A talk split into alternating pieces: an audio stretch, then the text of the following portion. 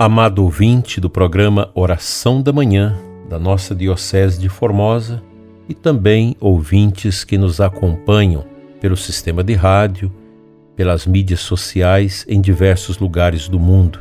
Muito obrigado por estarmos unidos na fé nesta segunda-feira, dia 18 de dezembro, dentro do tempo do advento. Inicio com você invocando a Santíssima Trindade, em nome do Pai, do Filho e do Espírito Santo. Amém. Que as almas dos fiéis defuntos, pela misericórdia de Deus, descansem em paz. Eu deixei para hoje, segunda-feira, dia de rezar pelos mortos, a nossa última meditação sobre as obras de misericórdias espirituais, que inclui a oração, rogar a Deus, rezar a Deus pelos vivos e pelos mortos.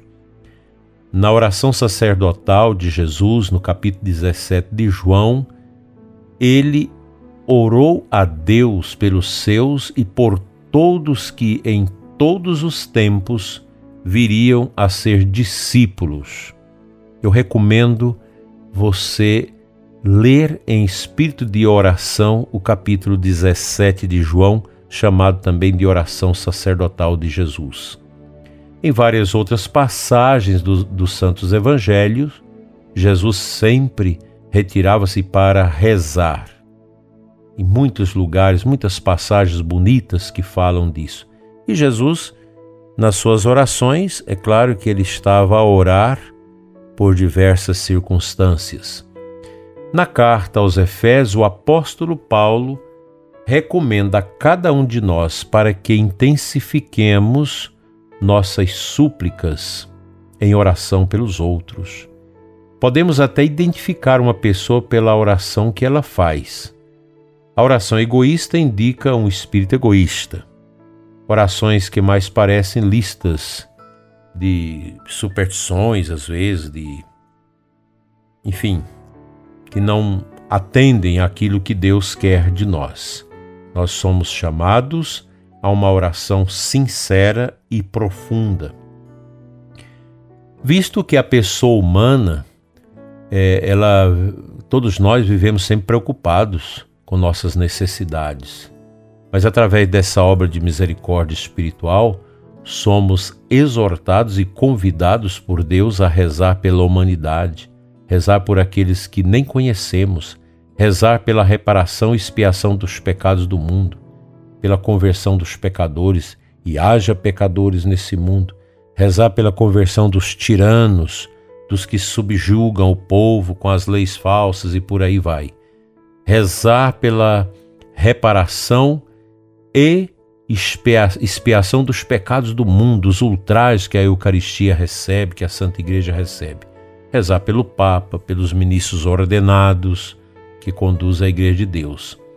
Não esquecer nunca da oração pelas vocações sacerdotais, pelas pessoas consagradas, rezar também pela conversão dessas nossas autoridades tão eivadas de egoísmo e de miséria.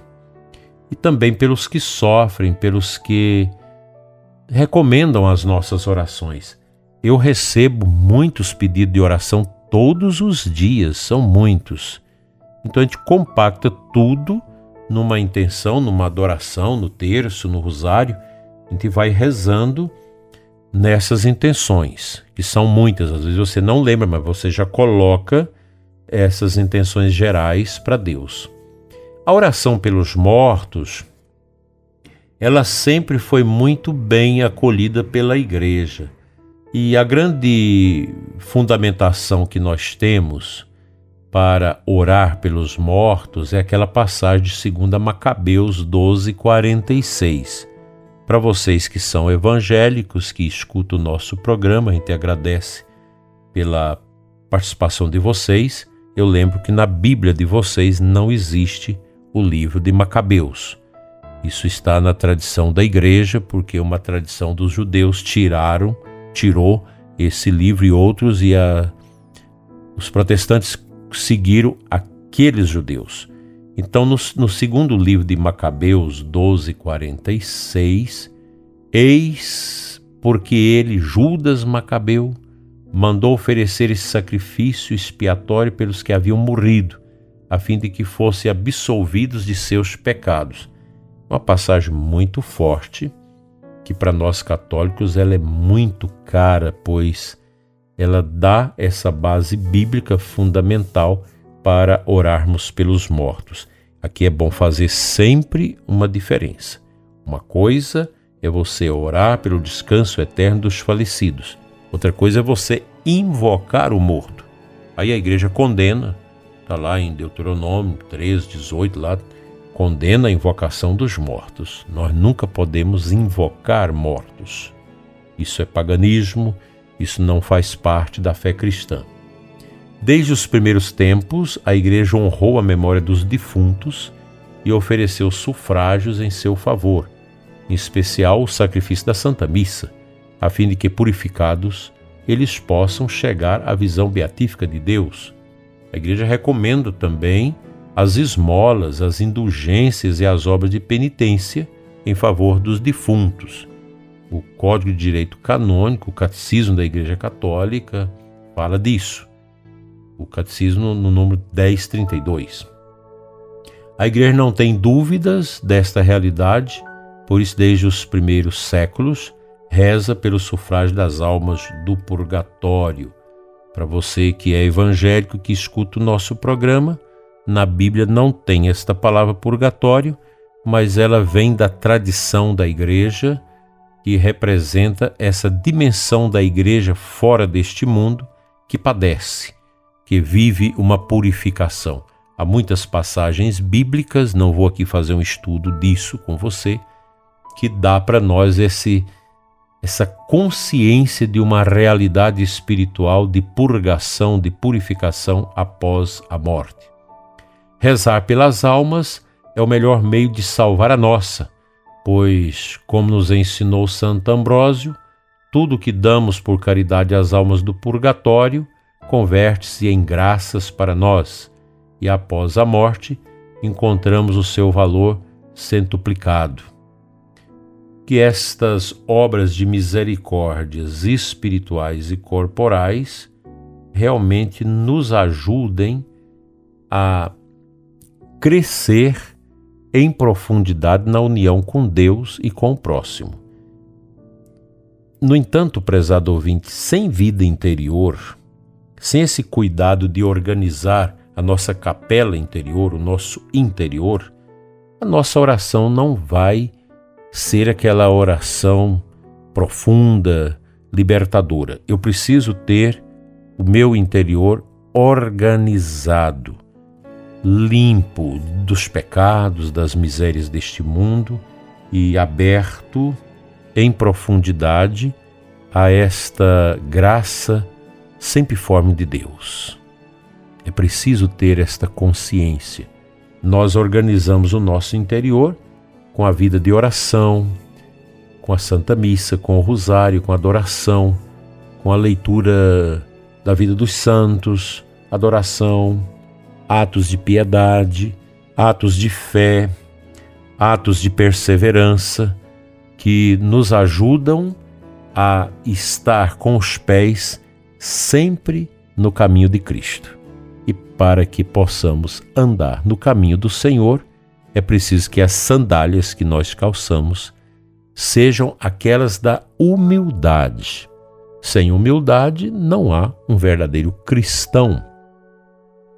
É necessário cultivar a humildade, a mansidão, o respeito. Isso vale também para ti, sacerdote, padre, diácono, para todos nós, sobretudo nós que estamos na hierarquia da igreja, para servir, não para dominar os outros nós precisamos calçar a sandália da humildade, pois ela nos ajuda enormemente a viver essa graça sempre forma do amor de Deus em nós. Vamos à palavra de Deus.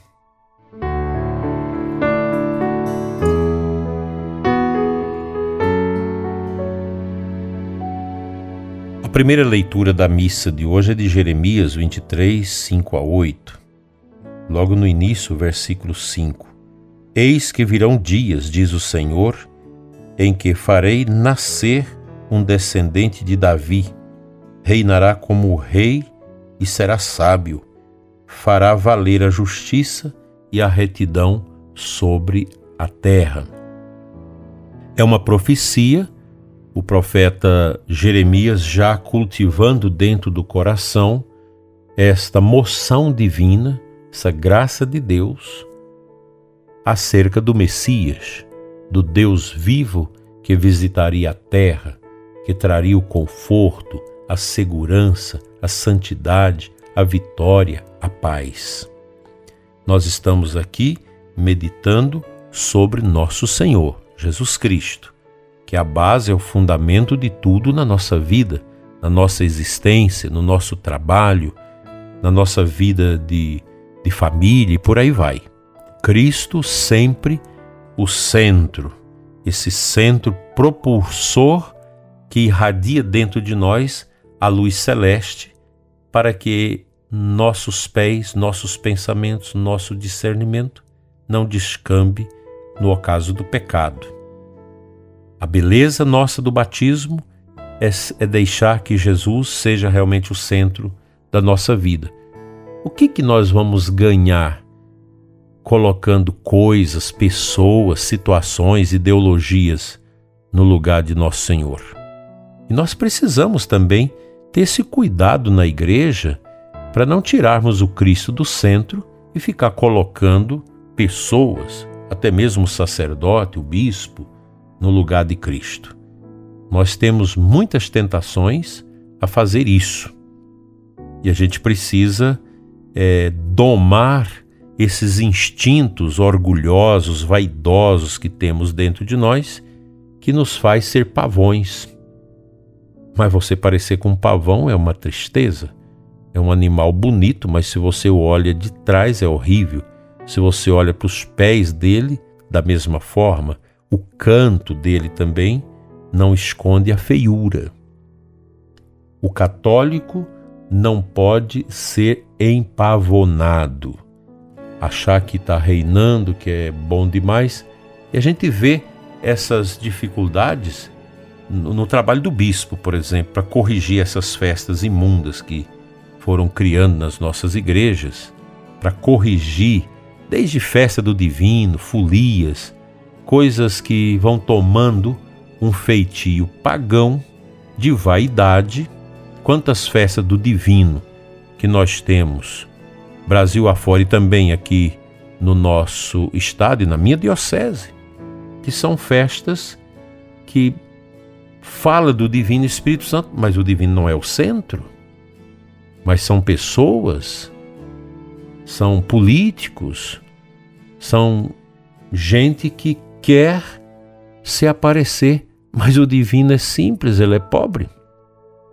E nós cantamos que o Divino não pede esmola porque ele não tem necessidade. E a gente vê quanta vaidade, quanta soberba vai entrando no coração das nossas comunidades com a vaidade. Se você é padre, bispo, diácono, imperador do divino, festeiro do divino, se você coordena, se você é cardeal, o que, que você for na igreja? Calce a sandália da humildade imite o Cristo, bom pastor, que não veio para ser servido, mas para servir. Esse é o melhor caminho para nos preparar para a nossa morte.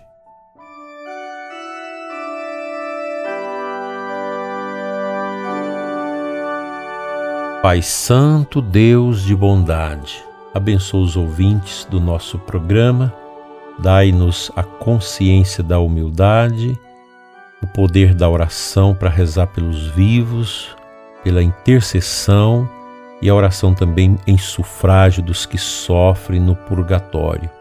Ensina-nos, Senhor, a ir ao cemitério, orar, buscar a simplicidade, a humildade, vendo os túmulos, meditando sobre a vida que passa, que não volta mais.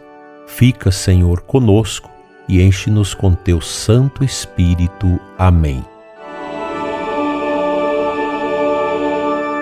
Pela intercessão de Nossa Senhora da Boa Morte, abençoe-vos Deus Todo-Poderoso, Pai, Filho e Espírito Santo. Amém.